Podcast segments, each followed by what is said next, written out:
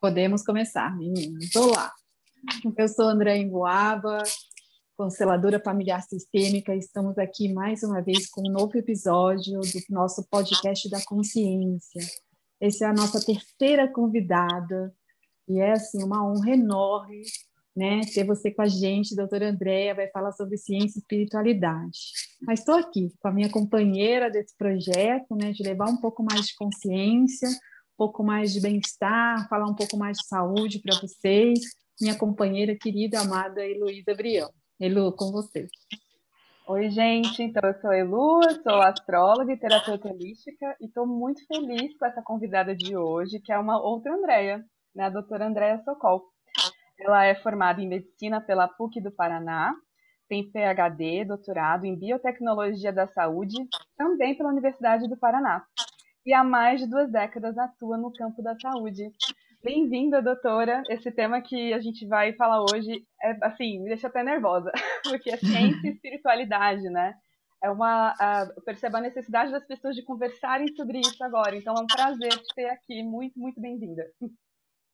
Fico muito feliz, muita gratidão, né?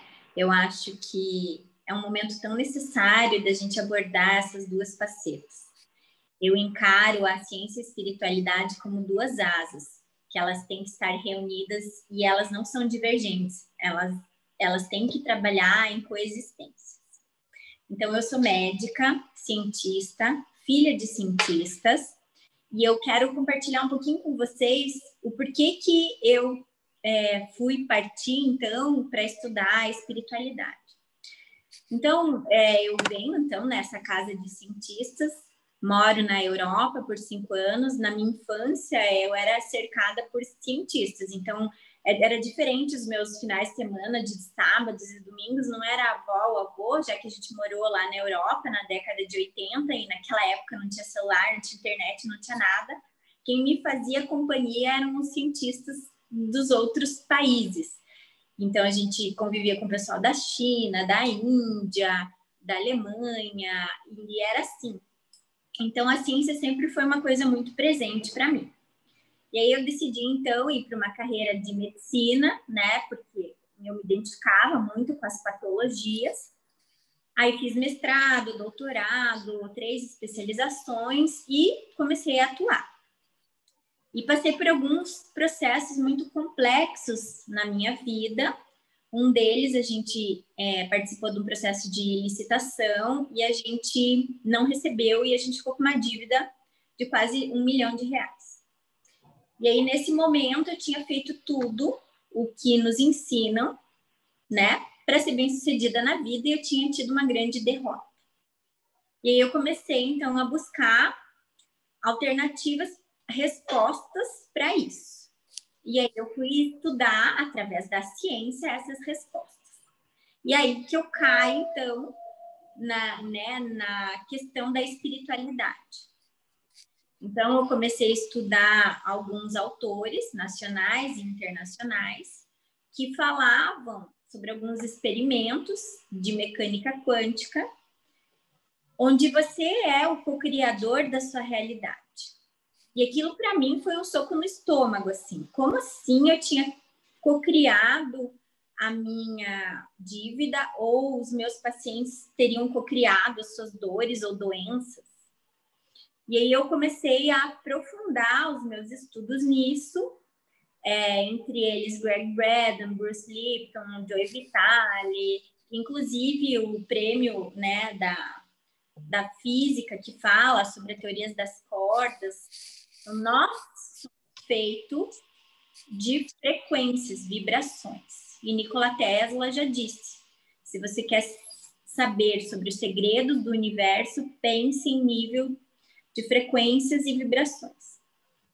E aí eu entendi qual eram as crenças que eu carregava no meu subconsciente em relação ao trabalho, em relação a, aos meus pagamentos e comecei a mudar esse padrão frequencial. Todo mundo me orientava a procurar um processo judiciário, porque era uma soma significativa.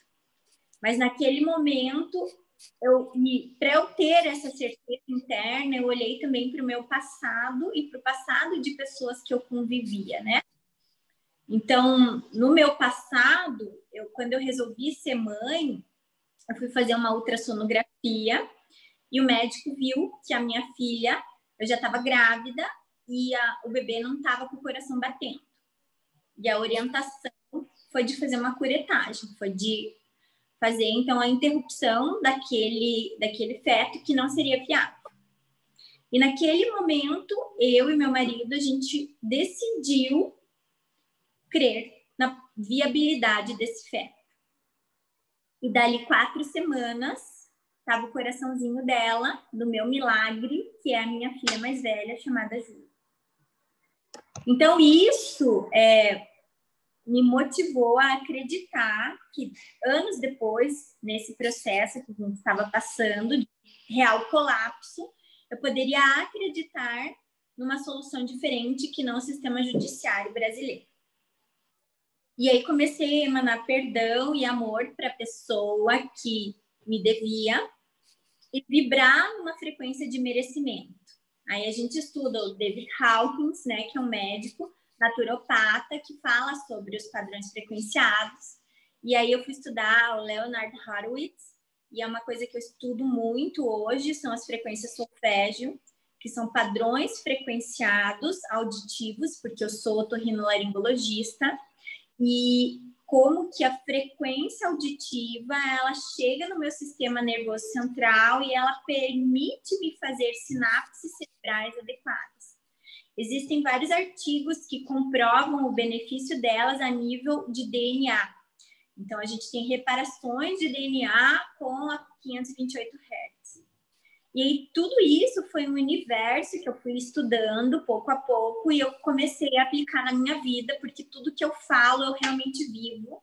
Não é uma coisa que ah, eu vou indicar para você, nem para os meus pacientes, se eu realmente não acreditar. E aí a gente começou a estudar é, padrões frequenciais. Hoje a gente tem ferramentas que a gente consegue é, apagar as informações da água e colocar padrões vibratórios frequenciais na água, onde a gente dá para o paciente como homeopáticos fitoterápicos. E aí eu tive acesso a essas ferramentas e eu comecei a trabalhar com elas e eu tive um benefício muito intenso em mim, nos meus familiares e nos meus pacientes. E depois de dois anos, a pessoa que me devia me pagou. Então, não tem como eu não acreditar nisso. Isso motivou, então, a, né, a minha escrita de dois livros. Eu estava indo para São Paulo num curso de treinamento, e aí eu vi uma placa enorme. É, era um livro, uma, um, uma corrente, e ele voando, e era assim: liberte o seu livro, conte-nos a sua história. A mensagem que eu li. E aí eu escrevo, então, meu primeiro livro, chamado A Cura Física, que foi a minha cura através da física quântica, da mudança frequencial minha. E aí, pessoal, quando eu recebi né, o primeiro milheiro dos livros na minha casa, eu guardei na garagem. E eu falei, não, eu não vou divulgar isso daí, porque é a minha vida, eu não tenho essa necessidade, eu já tenho, né, um nome, tem um monte de pacientes que eu atendo, e eu acho que não tem por que eu ficar divulgando isso, só que foi essa orientação que eu recebi. E aí, depois de um mês, um mês e pouco que estava guardado os livros na minha, na minha garagem, a rachadura da minha parede escreveu fé. E eu tenho essa rachadura até hoje lá na minha parede. Tô todo arrepiado. E aí, é, e aí, é aí que surge a questão da espiritualidade, né? Então, eu acho que eu tive fé. E o que, que é a fé? É a gente acreditar. Opa, tudo bem? Eu tive uma ligação aqui, desculpa. É acreditar naquilo que a gente não vê. E é exatamente isso que eu fiz quando eu acreditei na viabilidade da minha gestação, ou quando eu acreditei na viabilidade do pagamento da dívida e aí, quando eu, come... quando eu divulguei esse livro, eu ganhei um prêmio em Nova York, Então, fui premiada por ele. Depois, eu escrevi o segundo livro, que se chama Liberdade: A Beleza Está em Você. Então, é, eu não acho que a ciência e a espiritualidade são coisas diferentes. E, inclusive, é, estudando a metafísica da doença, em todos os meus pacientes, eu mostro é, a compreensão a nível de crença e a nível é, psicossomático da materialização das doenças. Não que a gente não deva tratá-las, né? Eu sou muito grata à medicina, honro e reverencio, porque ela é muito importante na minha vida. É, quando a doença é materializada, por exemplo, através de um câncer, a gente precisa ir lá e fazer uma exerese cirúrgica, porque ela já se materializou. Só que eu vejo a necessidade a nível planetário da gente não precisar viver o planeta numa frequência tão baixa, tão densa, baseada no medo, na dor e na doença. É chegada a hora da libertação e para esse processo a nível planetário nós precisamos ter fé. E é o que agora nesse momento cada um de nós tem que desenvolver dentro de si. Então, há um ano já eu estou envolvida né, no processo dessa doença pandêmica que tem surgido e a gente vivencia muita dor, muito sofrimento, muitas perdas e uma frequência do inconsciente coletivo muito baixa, o que com certeza me afeta.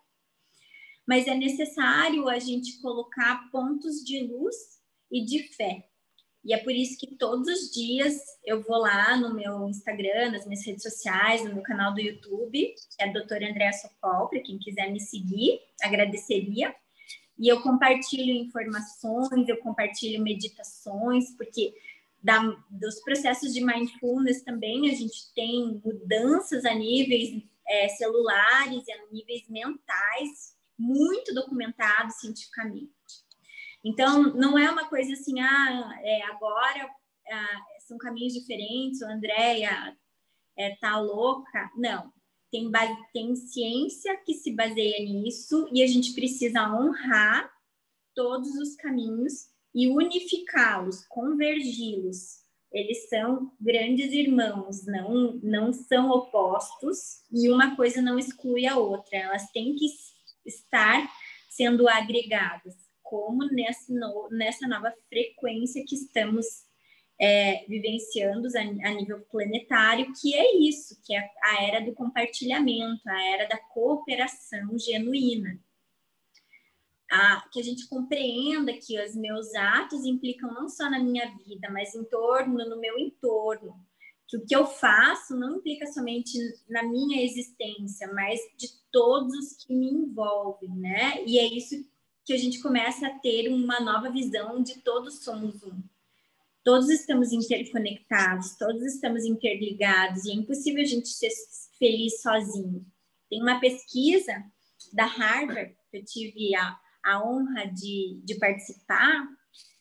Eu fui para Harvard em 2019 e lá eles estudam a epigenética das coisas, é muito legal. O que, que é epigenética, pessoal? Os nossos genes, eles estão sujeitos aos nossos pensamentos, sentimentos e hábitos. Então, se a gente muda os nossos pensamentos, sentimentos e hábitos, a gente pode ativar ou desativar um gene potencial e em benefício da nossa saúde, da nossa beleza, da nossa paz, né? Então, vou deixar vocês é... falarem um pouco. Não, é, eu quero, não, não, imagina, não. É, ouvir você falar é sempre maravilhoso, assim. E eu vou ser bem honesta aqui, mostrar toda é, até me emocionei quando você trouxe isso, e estou bem emocionada, porque assim, eu sempre fui uma pessoa de crer. Eu tenho uma fé inabalável, digamos assim, sem ter nada que eu possa provar para as pessoas. E eu não sou acadêmica. Eu simplesmente acredito e me entrego. Né? Eu não sou daquelas que questionam as coisas. Eu vou e experimento. Se a coisa faz sentido, eu mantenho, se não, eu, eu não mantenho. Simples assim. Porque hoje a gente existe aí uma gama de terapias alternativas, né? Que as pessoas, e eu falo que cada um vai se identificar com uma. E eu sinto essa falta em mim, né, que eu não é o meu estilo desse lado mais científico, de buscar essa esse lado de comprovar, porque assim, eu tenho tanta certeza e eu queria tanto ter uma argumentação para falar com meu meu telespectador, sabe? Porque com os meus amigos, né, de que eu falo tanto dessa questão, né, de, com outras palavras, com palavras um pouco mais simples, né, do meu dia a dia, de que nós somos 100% responsáveis por tudo e que nós somos co-criadores de absolutamente tudo que acontece com a gente e que sim, se mantemos uma vibração em alta, a gente vai estar tá co-criando mais disso e se eu estou bem, o meu entorno está bem, né, eu, eu, eu consigo é, expandir essa vibração para um raio aí, cada, cada linha fala um tanto, mas a gente consegue que é essa questão da consciência coletiva, né, que se, existem vários experimentos que falam disso, que assim, é, é assim, eu não tenho palavras para agradecer o seu trabalho. Para né, meu trabalho da Ilu, a gente sempre está tentando convencer as pessoas de que não existe separação mesmo, mas a gente não tem essa argumentação acadêmica. E você é uma benção. E assim, eu estou emocionada mesmo. Então, assim, desculpa, é porque é, para mim é tão significativo, porque eu sou tão questionada e chamada de louca, né? Ai, mas isso tem comprovação científica? Gente, não precisa, é só testar, né? Mas que bom que existem cientistas como você que nos trazem e o, a questão da biologia da crença, que traz a epigenética, né, que você está trazendo, que você estuda na Harvard, para nós consteladores é super importante também, porque a gente traz hoje esse conceito para dentro da constelação, né, mostrando que a nossa ancestralidade nos interfere na nossa vida hoje, sim, e se a gente não não convive com essas leis sistêmicas, né, que é o pertencimento, a hierarquia, o equilíbrio, isso também causa desafios nas nossas vidas. E foi a constelação traz uma transformação na minha vida muito grande. É, eu queria só fazer um adendo para chamar a atenção de quem nos está assistindo, que os nossos atos hoje, eles impactam nas nossas futuras gerações. Isso a nível epigenético. Então, a gente precisa ter consciência de que nossos hábitos alimentares, os nossos hábitos a nível de crença, eles estão sim sendo colocados a nível do nosso DNA e o meu filho, o meu neto, o meu bisneto, eles vão carregar isso. Então, o que nos exige uma consciência maior em relação ao nosso autocuidado. Né? A gente pode falar da, dos nossos ancestrais, mas eu acho que a gente tem que se preocupar muito com as gerações que vão vir, né? Então a gente tem a, o potencial de deixá-los muito mais saudáveis, muito mais felizes ou muito mais adoecidos, os nossos filhos. Então, os nossos netos. Então, quando você tem essa consciência de que os teus atos impactam nas suas futuras gerações, a gente tem que ter uma maior autorresponsabilidade, disciplina em relação à nossa, à nossa saúde, em relação aos nossos pensamentos, em relação aos nossos sentimentos. Porque não é uma coisa externa, é uma coisa interna. E é sim colocado dentro lá do nosso óvulo, que vai passar para o óvulo lá das minhas filhas, que vai passar para o uhum. óvulo das minhas netas, né? Então, eu fico muito feliz e, como eu falei lá no início da nossa live, eu venho de uma casa de cientistas, né? E o meu pai, ele era vendedor de passagem de rodoviária. Em 2018 ou 2017, ele ganhou o prêmio de melhor cientista do Brasil do então presidente. Então, é, eu vi como a fé faz mover montanhas. Né? E fico muito feliz de estar falando dessa fé inabalável, seja qual caminho espiritual for, porque eu respeito todos os caminhos e acredito que todos eles levam à fonte essa fé que, que alimenta a nossa alma. E aí isso faz com que a gente atinja um estágio de paz interior, onde a gente consegue viver, como o Eckhart Tolle fala, que é o agora. Esse é o nosso presente. O presente para modificar as minhas células, o presente para modificar a minha saúde, o presente para modificar o meu estado frequencial vibratório, atrair para a minha vida, seja prosperidade ou seja doença, é no momento presente. É o agora. Nós temos essa escolha. E a todos que estão nos assistindo, não resta muito mais tempo para sua dúvida. Prestem atenção nisso. O momento de decidir é agora. E a gente tem que decidir acreditar num planeta melhor, de maior compreensão e sustentabilidade entre a fauna e a flora e honrar as nossas ancestralidades. A gente olhar e compreender que essa mãe que nos sustenta, chamada planeta Terra, ela precisa ser honrada e respeitada, não explorada. Nós precisamos ter essa consciência e ensinar isso, mudar esse presente em nós. Pararmos de só explorarmos e entrarmos num processo de equilíbrio em dar e receber. Perfeito. E é interessante refletir o quanto que esse excesso de controle que às vezes a medicina nos propicia, né? De ah, eu tô doente, então vou tomar um remédio. Não interessa como que por que, que surgiu essa doença? Vou só tratar a consequência. Ou, por exemplo, ah, ficar no meio da, da floresta me traz vários problemas, então vou construir vários prédios para ficar bem longe da floresta. Então tem uma busca né, do ser humano pelo excesso de controle que está acabando gerando um desequilíbrio mesmo emocional. A gente perdeu uma, uma conexão importante com o planeta, né? Que você fala aí, mas uma conexão com algo muito maior, que, é, que seja nós mesmos. Né? Um amigo estava comentando sobre um gráfico que ele recebeu das frequências de pegar doenças, né? E ele falou: "Ah, eu não acredito nisso, nessas frequências, eu acredito no remédio". Eu falei: "É, mas quem está passando esse gráfico das frequências não está falando que não é para você tomar o remédio, que é para você ignorar a medicina. Está falando para você se cuidar, para você se olhar, para você se observar, né? Que é algo que a filosofia oriental faz muito bem né? Incentivar todo dia você. O que, que eu comi agora? Como é que eu estou nesse café da manhã? Eu estou presente? Eu estou me nutrindo? Né? Como é que meu estômago está respondendo a isso? Então, até a auto-observação a gente perdeu na correria do dia a dia. Né? E eu acho que quando a gente aproxima ciência e espiritualidade com todas essas questões, essas pesquisas, faz a gente ficar muito mais presente mesmo nesse segundo, né? Como eu estou me sentindo e que vai impactar naturalmente o meu amanhã e o amanhã das futuras gerações mesmo. Então, enfim, eu acho incrível trazer esse assunto, especialmente porque tem muita gente que fala, não, é impossível mudar, mudar a, uma doença dessa forma, né? E a gente vê vários relatos. Eu atendo muitos médicos, seja na área da astrologia ou na área da, da terapia holística, que trazem relatos incríveis, né? Da consciência daquele, daquele paciente, da busca dele por a, a parte psicológica mesmo, por mudar o ambiente, quanto isso favoreceu né, a cura e o tratamento que ele estava fazendo junto com a medicina. Então eu entendi que não é uma polarização, entender que não é uma polarização é muito importante. Né? Que parece que insistem que a gente separe os dois, mas não, os dois podem conviver e que bom, né? Que incrível.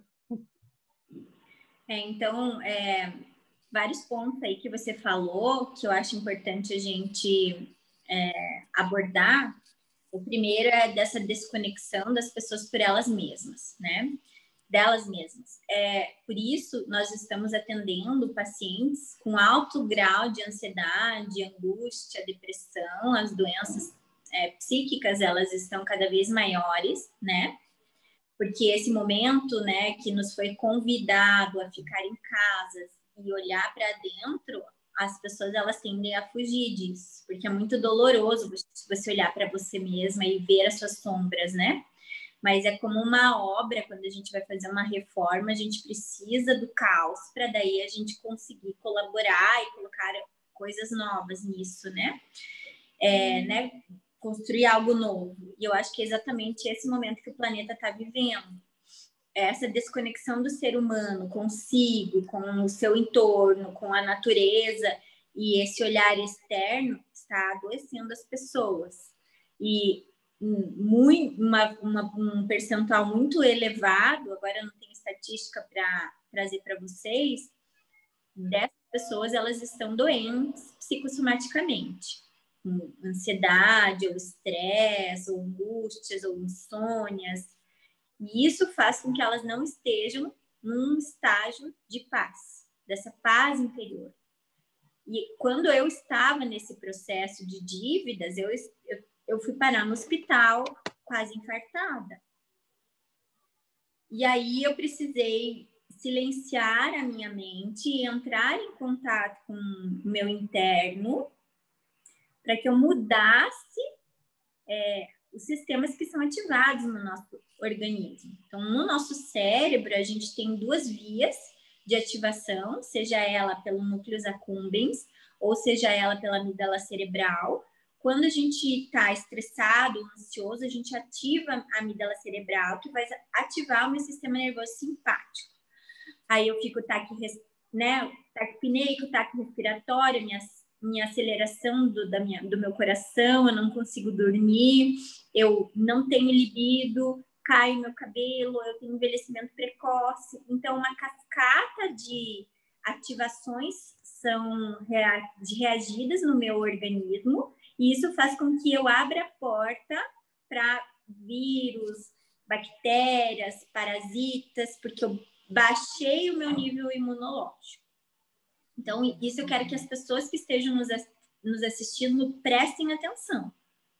E tem inúmeras inúmeras publicações que nos falam que cinco minutos de técnica de mindfulness, que é uma técnica é, meditativa respiratória, faz com que eu saia desse looping e eu ative o meu sistema nervoso parasimpático.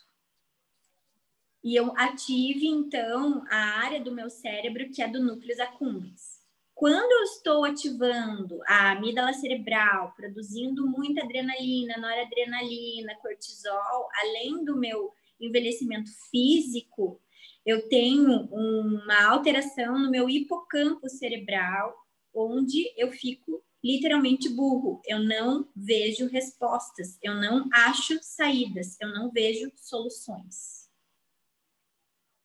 Então, se você recebeu um diagnóstico de uma doença, seja ela qual for, a gente tem que entender o que ela quer me dizer. E toda doença quer nos dizer que estamos no caminho errado. Então, se você está tendo um diagnóstico de doença hoje, entenda o que essa doença quer te dizer. Que você não está olhando para você, você não está se alimentando corretamente, que você não está do, dormindo corretamente, que você talvez não esteja num trabalho que faça é, né, sentido mais para você, ou que você esteja num relacionamento tóxico. Toda doença está me alertando para o caminho errado. E nós, seres humanos, não queremos ouvir que estamos errados, então queremos um remédio para remediar a situação. Ele não vai curar a situação, ele vai remediar. Sou contra remédios? Não, eu prescrevo todos os dias. As pessoas precisam ser ajudadas, mas elas precisam também compreender o que essa doença quer me dizer. Então, analisar metafisicamente o que essa doença quer me dizer, aonde ela está alojada. Né? A gente estava falando um pouco antes da live sobre a questão do câncer da tireoide. Tem muitas mulheres com doenças de tireoide. E eu falo para elas: o que, que você não está falando? Está engolindo tanto sapo por quê? E todas choram no meu consultório. Ela deve parar de tomar o remédio para tireoide? Não, mas ela precisa compreender que existe uma frequência solfégio chamada 741 Hz que vai colaborar para isso ela precisa meditar, ela precisa comer alimentos de frequências elevadas que melhorem a função tireoidiana. E ela precisa compreender e mudar o ciclo doentio que ela está envolvida, seja no relacionamento, seja no seu ambiente laboral, porque se as, a gente não aprende com a lição, ela se repete. Perfeito. E é interessante então, Pode falar. Não, eu vou melhorar, mas dali um, dois anos ela volta. Ou menos ainda, né? Sim. É interessante porque muita gente chega e me pergunta, mas como assim você está vendo esse sintoma aí? Que às vezes eu pergunto, você está sentindo isso, isso, isso? Né, olhando o mapa astral, mas como você está vendo isso no meu mapa? Você está adivinhando, você é bruxa. Não, os antigos lá na Idade Média catalogaram o que, que cada astro que você trouxe quando você nasceu, naquele momento, naquela hora, aquele astro, naquele momento, está passando por um processo de renovação. Como é que você está lidando com isso?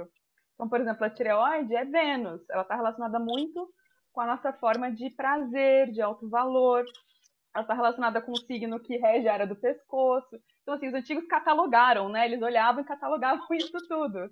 E esse conhecimento foi se perdendo, mas você consegue uh, prevenir só de olhar para o próprio, para a sua própria essência, independente da técnica que você queira. Por exemplo, o mapa você pode olhar e falar: ah, minha essência precisa falar mais nesse momento. Eu tenho uma tendência aqui, uma dificuldade de falar. Como eu posso desenvolver isso dentro da minha essência, não mudando, né, completamente. Mas dá para observar isso com autoobservação, mas com terapias, terapias holísticas, enfim, antes de chegar nesse ponto, né?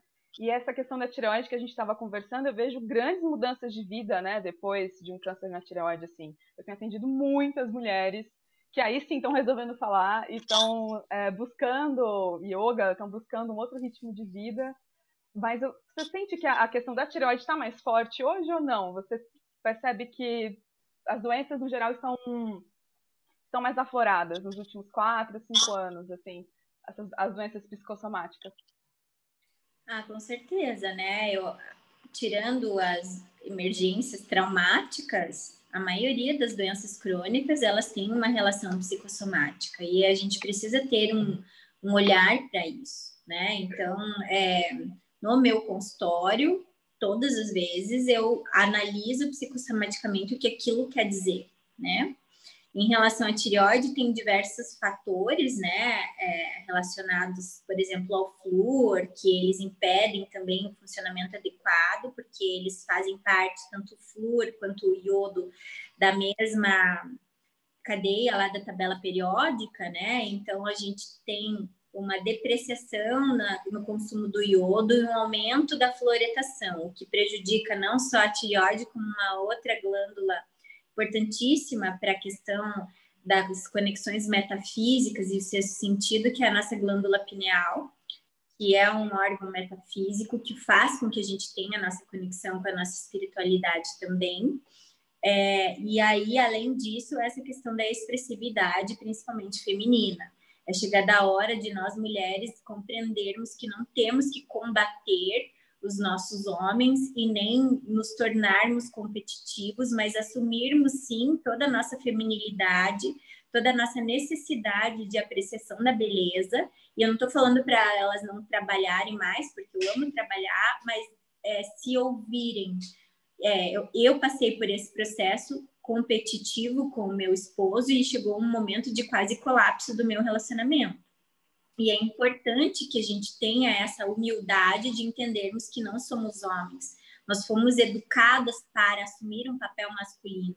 Só que é, esse papel ele não está sustentando é, a, a, maneira como a gente está levando a humanidade, está gerando adoecimento, tanto masculino quanto feminino. Então, as mulheres elas precisam entender que elas precisam tirar um tempo para si, para cuidar dos seus filhos, para apreciar a natureza, para cuidar da sua própria casa e não viver uma vida é, insana tentando equilibrar todos os pratos, que nem aqueles equilibristas do circo, né? Que muitas de nós passamos por isso. E a gente tem o poder da escolha. Isso é a autorresponsabilidade. Isso é sermos co-criadores da nossa realidade. Então, Heloísa, o que você falou faz muito sentido para mim, quando eu estava nesse processo de colapso e quase infarto, eu tinha feito tudo que o mundo competitivo tinha me orientado, né? Passado no primeiro vestibular com 17 anos, me formado, feito as especializações mais difíceis, feito doutorado, mestrado e publicado internacionalmente. E a coisa mais profunda que eu escrevi foi a minha vida, foi o relato de como eu mudei. E o que mais impacta nós, seres humanos, são outros seres humanos, né? São outras histórias. Isso que fica a nível do nosso subconsciente então, ou inconsciente. Nossa vida é regida 95 a 98% pelo nosso inconsciente. Quando eu compreendi isso, eu precisei mudar tudo que tinha lá no meu inconsciente. E nós mulheres precisamos mudar isso. Então, o adoecimento da tireoide, não acho que é dos quatro anos, faz muitos anos já que eu atendo pacientes com doenças tireoidianas. Por quê? Porque as mulheres, elas não estão expressando o seu eu, elas não estão expressando a sua feminilidade, elas não estão se permitindo viver da maneira feminina, com o belo, com a apreciação, com o cuidado dos seus filhos. Eu tenho colegas que trabalham em hospitais pediátricos, então médicas que deveriam cuidar dos seus filhos e saber a importância disso. 15 dias depois da maternidade delas, tiveram que voltar a trabalhar em escala de plantão, porque senão estariam colocadas fora. O sistema médico gera adoecimento. O nível de cortisol normal, máximo, é 20. Quando eu dosei o meu, estava em 60. Isso gera doença. Então não adianta a gente querer um remédio para eu não olhar para isso, colocar embaixo do tapete e fingir que eu vou continuar levando a minha vida dessa maneira. E aí ela vai se manifestar como um câncer ou como um AVC, como algo mais grave do que uma ansiedade ou um estresse.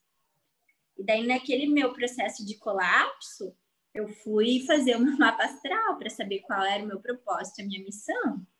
E aí, no meu propósito, minha missão era falar. E é exatamente por isso que eu estou aqui. E às vezes eu penso em desistir, mas aí alguém me lembra que eu preciso continuar. Não desista, por favor. A gente precisa desse seu, né, dessa sua força desse outro lado, né? Porque a gente precisa mesmo desse lado mais científico, trazendo essa conexão para a gente com esse olhar, né, Elu? com esse olhar mais acadêmico mesmo, né? De trazer para a gente de uma forma científica o que a gente fala de uma forma holística. Que, uhum. e às vezes, assim, no meu caso, eu, eu, sinto às vezes dificuldade até de explanar, mesmo conhecendo esses experimentos, como você falou, todos esses autores eu já li, mas eu tenho uma dificuldade maior, como eu não estudo muito a fundo, eu, eu tenho uma forma mais simplista de trazer as coisas, né? E aí, quando vem uma pessoa com essa bagagem que você tem, nos trazendo isso, é muito importante, porque traz credibilidade ao que a gente fala, de alguma forma. Porque é, é assim né, que o mundo é, né? E, e, a gente acaba se envolvendo nisso de uma forma, às vezes, que a gente não tem muita. A gente tem menos voz que você, André. Não é, Elo? Acho que uma voz de um cientista é sempre mais ouvido, de um modo geral, e é muito importante. É, eu acho e todos nós somos é, flores de um jardim, do jardim do Criador. Cada um tem a sua importância, né? Em relação Sim. à questão da astrologia, isso é uma ciência. Então, não é, não é uma coisa holística. Jesus Cristo foi achado pelas projeções astrológicas. É, na Índia, ainda, o nome das pessoas é baseado na astrologia. As pessoas elas nem sabem o significado do seu próprio nome, nem da posição astrológica. E, hoje, na verdade, a gente agenda cesárea, né? Então, é, a gente precisa começar a olhar mais para a natureza e a sustentabilidade que é o fluxo, né? Então, existe todo um padrão harmônico, existe toda uma numerologia sagrada nisso. Existem coisas muito finas e delicadas onde a gente não tem mais esse olhar de sensibilidade, por isso é tão importante o resgate feminino, né? Não que o homem não seja, mas nós somos muito mais sensíveis a esse olhar. A gente precisa olhar para os nossos filhos, a gente precisa olhar para os nossos amores, para os nossos relacionamentos, e a gente precisa principalmente olhar para nós mesmas. Então, eu tinha me descoberto depois de 10 anos que eu não pintava mais, e é uma coisa que eu amava fazer que eu não dançava mais. E era uma coisa que eu amava fazer. E eu estava adoecida, porque eu não estava deixando a minha alma ser expressa. E isso está relacionado com a questão espiritual. E aí eu faço, então, abaixar a minha frequência, ativa todos os meus epigenes de doenças cardiovasculares e eu posso literalmente infartar com menos de 40 anos e deixar duas filhas órfãs. Mas eu tinha a escolha de continuar indo por esse caminho, fazendo plantões e trabalhando 12, 15, 18 horas por dia, todos os dias. Tinha passado, às vezes, meses sem falar direito com meu marido, porque ele é médico também. E ou eu tinha uma outra escolha, dizer, não, não quero mais viver nessa vida de plantão, não quero mais é, me sobrecarregar como eu me sobrecarregava. E as correntes, nós mesmos atamos em nós. E nós temos a chave para nos libertarmos. E aí, por isso que eu escrevo o segundo livro chamado Liberdade. Porque a gente precisa dessa liberdade a nível físico, a nível mental e a nível espiritual. E, né, nós estamos vivendo num momento caótico, e se a gente não mudar a maneira como a gente vive, a gente acaba adoecendo. É interessante você falar da arte, porque é uma coisa que eu percebo que colabora muito mesmo ali. Todo mundo tem uma necessidade de expressão, né? Não só as mulheres, ou não só artistas, mas é interessante pensar que os antigos, por exemplo, na Grécia, quando eles iam fazer algum tipo de cura em grupo, você ia ali para ser curado. Primeiro ou depois você via uma peça de teatro e ouvia uma certa música para ter reflexões ali, né, sobre você, sobre a sua essência, sobre as suas sombras e aí sim você passava pelo atendimento, né, com o médico. Então, hoje a gente perdeu um pouco isso. Parece que só, só podemos colocar na nossa agenda o que vai ter algum tipo de produtividade, né? O que vai gerar dinheiro o mais rápido possível, assim. Ah, eu vou ser artista, então eu vou ganhar dinheiro. Não, não precisa. Você pode só pintar para você mesmo. Você pode só dançar para você mesmo, né? A gente perdeu um pouco disso, essa ah, é um alto valor. Você dedicar um momento da sua agenda para você porque você sente prazer e só, né? Porque vai te curar de alguma forma só. A gente perdeu isso, então muito bom isso que você trouxe. É o que você está falando, isso é comprovado cientificamente. Eu comecei a estudar os grandes CEOs de grandes corporações, todos eles meditam e todos eles têm uma expressão artística.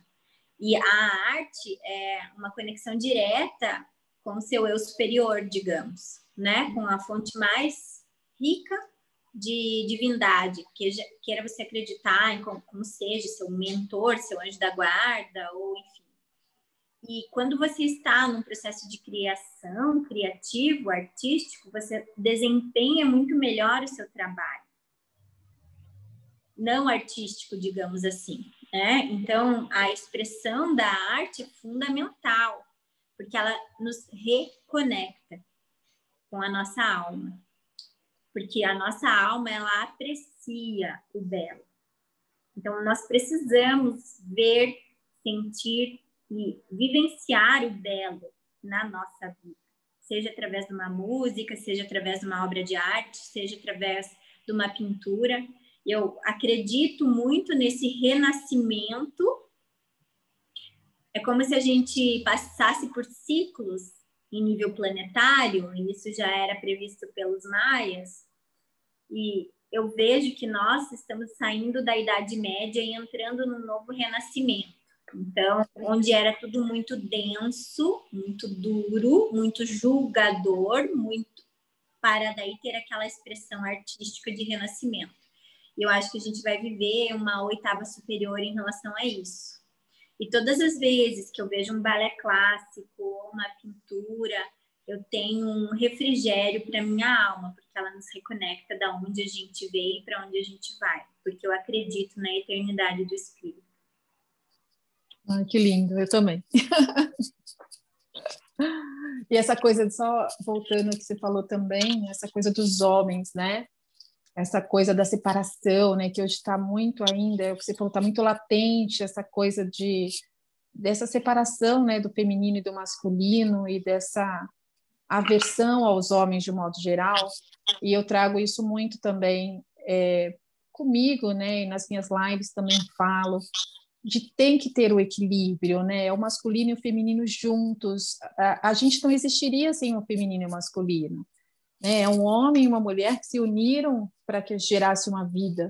Né? E a gente está aqui né, por conta desse equilíbrio. E eu sempre falo, eu entendo que vivemos no mundo patriarcal por muitos e muitos anos e que a gente foi realmente reprimida em todos os aspectos possíveis, mas chegou a nossa hora de se expressar. Então vamos nos expressar com amorosidade, né? Acolhendo o masculino também, curando o nosso sagrado feminino e acolhendo esse sagrado masculino, que é igualmente importante, né? É o balance aí, é o 50-50. Então faz todo sentido que você trouxe para a gente sobre isso também. É, o Khalil Gibran fala que dois pilares de um templo não podem ser de tamanhos diferentes e que o carvalho e o cipreste não crescem à sombra um do outro e que nós possamos ser como duas cordas de uma lira que vibram na mesma frequência, mas é, distantes umas da outra. É muito importante, é, segundo as sete leis herméticas de Hermes Trismegistus, escritos no Caibalion, a lei da polaridade, tudo é polar. O que eu vejo, né, que nós, principalmente nessa frequência do Brasil hoje, a gente tende a estar muita polaridade. Então nós precisamos achar o caminho do meio. Esse é o caminho do equilíbrio. Não é uma polaridade nem outra polaridade. Nenhum dos extremos são bons. Nós precisamos encontrar o nosso equilíbrio interno, o nosso equilíbrio da nossa saúde, da nossa mente e expandirmos a nível do nosso microcosmos e a nível macro, né? Então, na nossa casa, na, no, com os nossos familiares, no ambiente do nosso trabalho. Então, como eu posso ser mais equilibrada? E tudo bem que um dia a gente não esteja tão bem quanto o outro, mas daí a gente vai, tem um momento de respiração, um momento de é, expressão artística, um momento de pausa, um momento meditativo, para que a gente se reconecte ao nosso centro. Eu tenho um professor de yoga que ele fala que os mestres yogis falam aonde você tem que ir quando você tem um furacão. No olho do furacão é o local mais seguro para você estar. É no meio. Não, se você fica em uma das polaridades do furacão, você vai ficar sendo batido, né? Então você tem que ir para o meio do furacão. E o meio do furacão é esse equilíbrio, né? Então eu vejo muitas mulheres em desequilíbrio, elas delas mesmas e elas refletem isso nos seus relacionamentos, seja no seu trabalho, seja no seu relacionamento conjugal e pior, no relacionamento com os filhos. Porque no primeiro setênio, segundo a medicina antroposófica, as crianças elas expressam o que as mães são. Então, se, se teu filho quebrou uma perna, é pela sua inflexibilidade. Se seu filho tem asma, é porque ele não se sente amado e acolhido. Então, é, é muito. E, e, e aí a gente traz o gancho novamente da questão da epigenética, que os meus sentimentos, pensamentos passam para as minhas futuras gerações. Então, eu sou corresponsável pelo adoecimento dos meus filhos. E as crianças, elas estão muito adoentadas. E isso me dói o meu coração como médica de ver, porque elas são seres divinos, elas estão muito próximas do divino e elas estão sendo ceifadas da infância delas, por elas não estarem sendo permitidas brincar e se expressar, é, se sujar. E porque nós, mães, e eu me incluo nisso, já fiz esse papel e procuro me corrigir todos os dias, somos muito limitadoras, a gente coloca muitos nãos pelos nossos medos internos. Então, é muito importante a gente se trabalhar, porque a gente, ao se curar, a gente está curando o nosso relacionamento com os nossos filhos, o nosso relacionamento com os nossos maridos e o nosso relacionamento com, nosso, com a nossa produção, produtividade laboral. Sim, é, e pensar que a gente está falando do, do, do, exemplo feminino das mulheres, mas né, não tirando, lógico, a responsabilidade dos homens, do que eles também podem fazer na família e colaborar com a família, mas pelo, pelo foco da, do que a gente está trazendo. Mas eu acho interessante é, isso que você traz, porque eu percebo as mulheres se cobrando muito mesmo, né? Então, é entender que a gente não está trazendo esse assunto para elas ficarem mais culpadas e se sentirem mais irresponsáveis. Ah, a culpa é minha, não, é para observar, olhar, se acolher e ver esse equilíbrio, buscar esse equilíbrio, né? Para então trazer o equilíbrio para o restante do, do meio delas ali, né? Na verdade, Luísa, é, eu discordo de você. Eu acho que nós somos corresponsáveis por tudo que está acontecendo na nossa vida. Somos co-criadoras, sim, da nossa realidade. Então, se eu estou num relacionamento doentio, eu que atraí isso. Ah, sim. Daí eu tenho que olhar para isso e falar, ah, eu não quero mais. Não é para cobrar, mas as pessoas, elas está chegado o momento que a gente precisa se olhar, a gente não pode mais falar, ah, a responsabilidade do meu marido, ou é do, ou é do prefeito, ou é do meu trabalho. Não, a responsabilidade é sua. E você precisa sim mudar, porque senão vai vir um adoecimento. E se você não cura em você, você pode até terminar aquele relacionamento e você assume o outro igual. Eu tenho um paciente que está no terceiro casamento com o mesmo padrão. Então não adianta a pessoa achar que é o outro, é você. E eu só mudei quando eu levei esse soco no meu estômago e entendi, é você.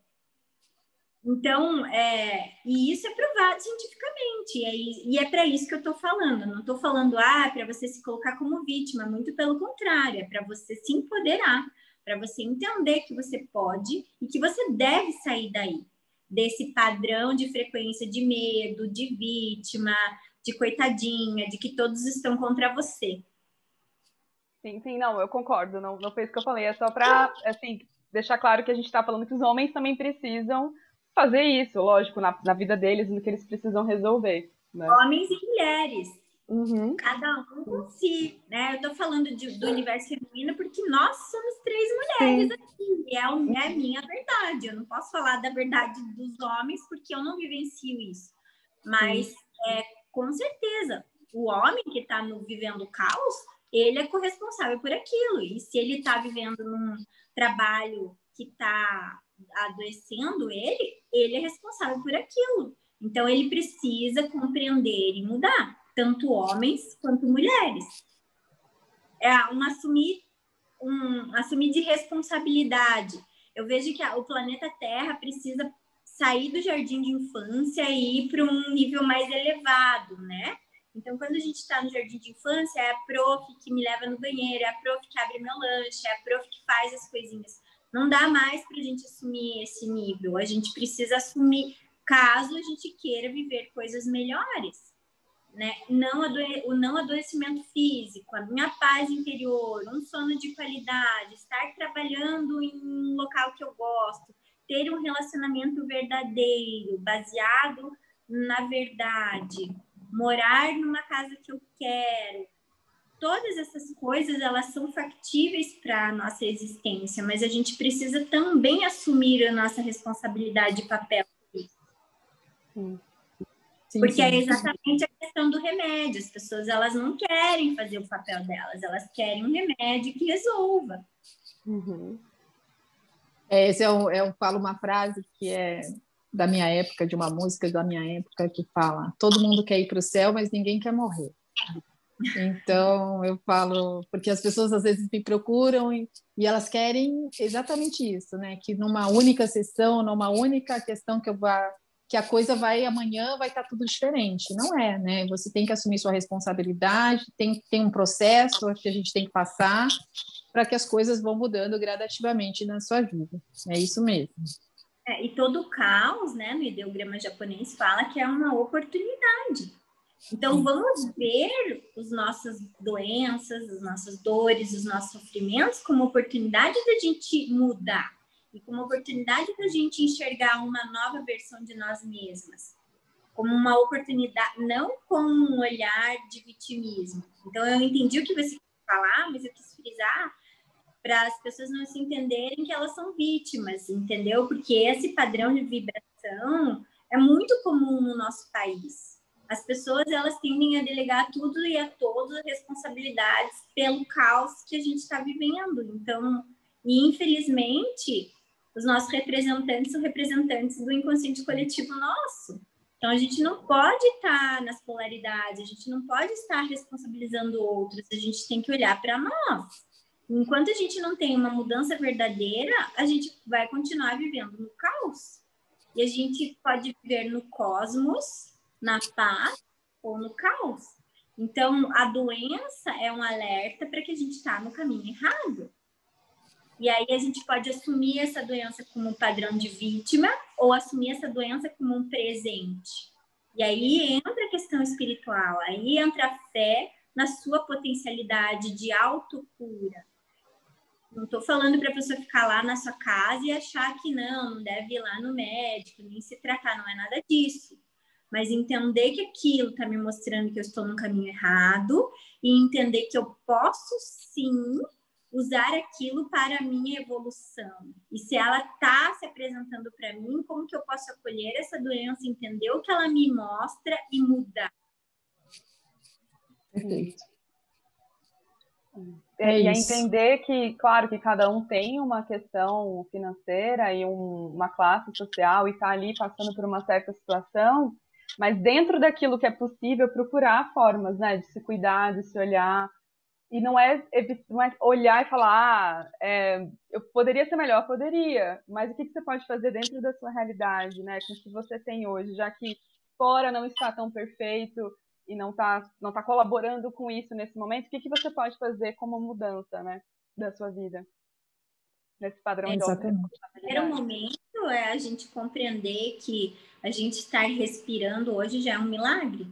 Eu tenho diversos pacientes entubados então, o processo de gratidão genuína do nosso ser precisa ser trabalhado, né? Se eu tenho um pulmão que funciona, se eu tenho o oxigênio disponível para mim, se eu tenho o ar que me circunda respirando, já é uma grande vitória nos momentos que estamos vivendo hoje. E quantas vezes a gente agradeceu pelo ar que a gente respira? Verdade. É, nosso tempo está terminando e quero que você faça uma as últimas observações aí que você que como você queira fechar. É, mas é, 100% com o que você falou, eu, eu sou sempre dessa que eu acho que se cada um fizer a sua parte né, já seria mais do que o suficiente, né, porque o mundo estaria de outra forma se a gente olhasse para a gente, se a gente se equilibrasse em todos os sentidos, a gente já seria uma grande contribuição para a humanidade, para o planeta. Então, eu sempre tive isso muito forte em mim, né? Assim, descobri isso com o tempo, obviamente, não nasci tendo esse, essa visão. Foi, foi nos obstáculos da vida, nos desafios da vida que me trouxe também para esse lugar de, de autoconhecimento, de compreensão né, da vida e de tudo. Então, te agradeço muito por tudo que você trouxe, realmente é muito importante para a gente. Então, eu acho que para finalizar, eu queria agradecer a vocês duas, né, a Heloísa e a Andrea, que são trabalhadoras aí para trazer um nível de consciência às pessoas isso é um trabalho maravilhoso e lindo. São sementes plantadas no coração das pessoas e é isso que realmente a gente leva dessa vida. Essas sementes do bem, essas sementes de luz, essas sementes de amor. Tantas pessoas são necessárias nesse momento de grandes dores que nós estamos vivendo e cada um com as suas ferramentas, né? Universos diferentes de um grande jardim, todas são belas e cada uma delas é necessária. É, eu amo a questão da astrologia, eu acho, Heloísa, que é um trabalho incrível. Como eu disse, isso é uma ciência e que deve ser resgatada, sim, com um olhar científico.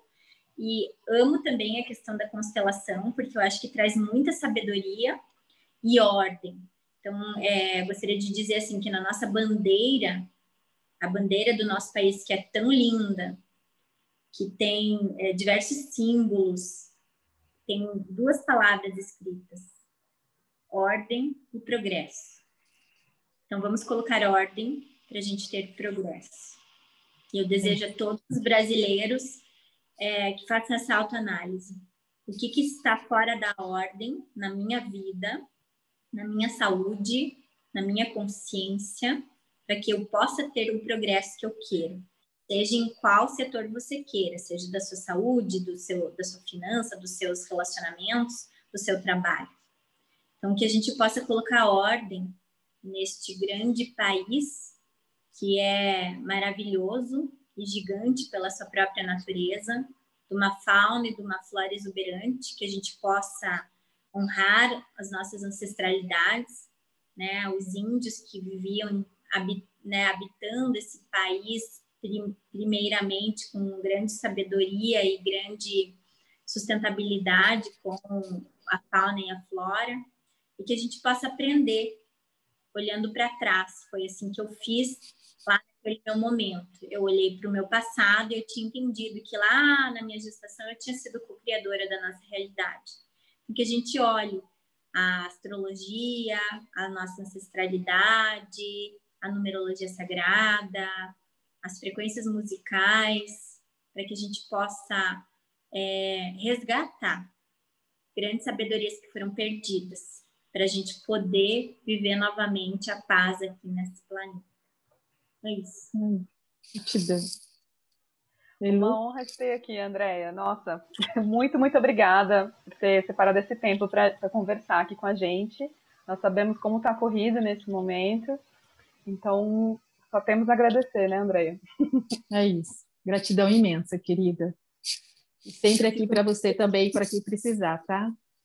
Muito honrada, é, honra a vida de vocês, né? Honra a história de vocês e desejo muita luz nessa trajetória, né? E que a gente possa sempre encorajar uns aos outros, né? Trabalhadores aí que estão em busca de colocar um pouquinho de consciência nesse planeta que tanto necessita nesse momento. Para que a gente tenha um renascimento. E é, o que me move é a fé interna, que é acreditar no que eu não vejo, mas eu sinto dentro do meu coração um futuro muito mais luminoso para esse planeta. E eu vejo a existência de crianças maravilhosas vindo para esse planeta nesse momento, para que elas possam ancorar essa transformação. Então é isso. Então, gratidão, gratidão imensa. Gratidão a vocês e desculpa pelo puxão de orelha aí nas mulheres, mas não era essa a minha intenção. a gente sabe, só para deixar claro para elas. É, mas é que não é as mulheres, são as pessoas, homens e mulheres precisam mudar, nós precisamos mudar. E a gente está aqui num contínuo de evolução. A gente uhum. tem que se colocar como um aprendiz. E eu quero aprender todos os dias. Então é isso. Beijo, meninas. Abraço. Beijo. Tchau, tchau querida. Parabéns pelo projeto de vocês, muito sucesso e que vocês alcancem um grande número de pessoas. Gratidão imensa. Gratidão. Um beijo, querida. Tchau, tchau. É isso, Elu. Mais um dia de podcast. Não tivemos hoje... nenhuma pergunta hoje. Verdade, eu estava olhando aqui também, não tivemos nenhuma pergunta, mas não tem problema. Esse, esse vídeo vai ficar gravado, vai para todos as, os, os aplicativos de podcast, Spotify, Deezer, Apple, todos os possíveis a gente está publicando, todos que a gente tem conhecimento. Então, se você gostou desse vídeo, compartilhe, né? É importante chegar esse, esse bate-papo para as pessoas nesse momento que a gente está vivendo também.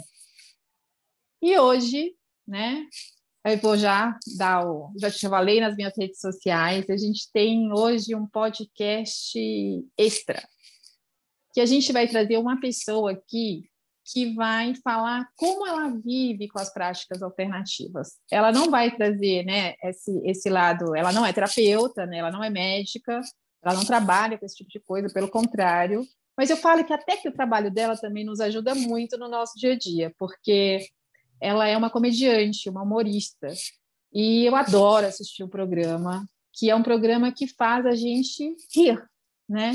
Eu acho que o sorriso também é um tipo de terapia, né, Lu?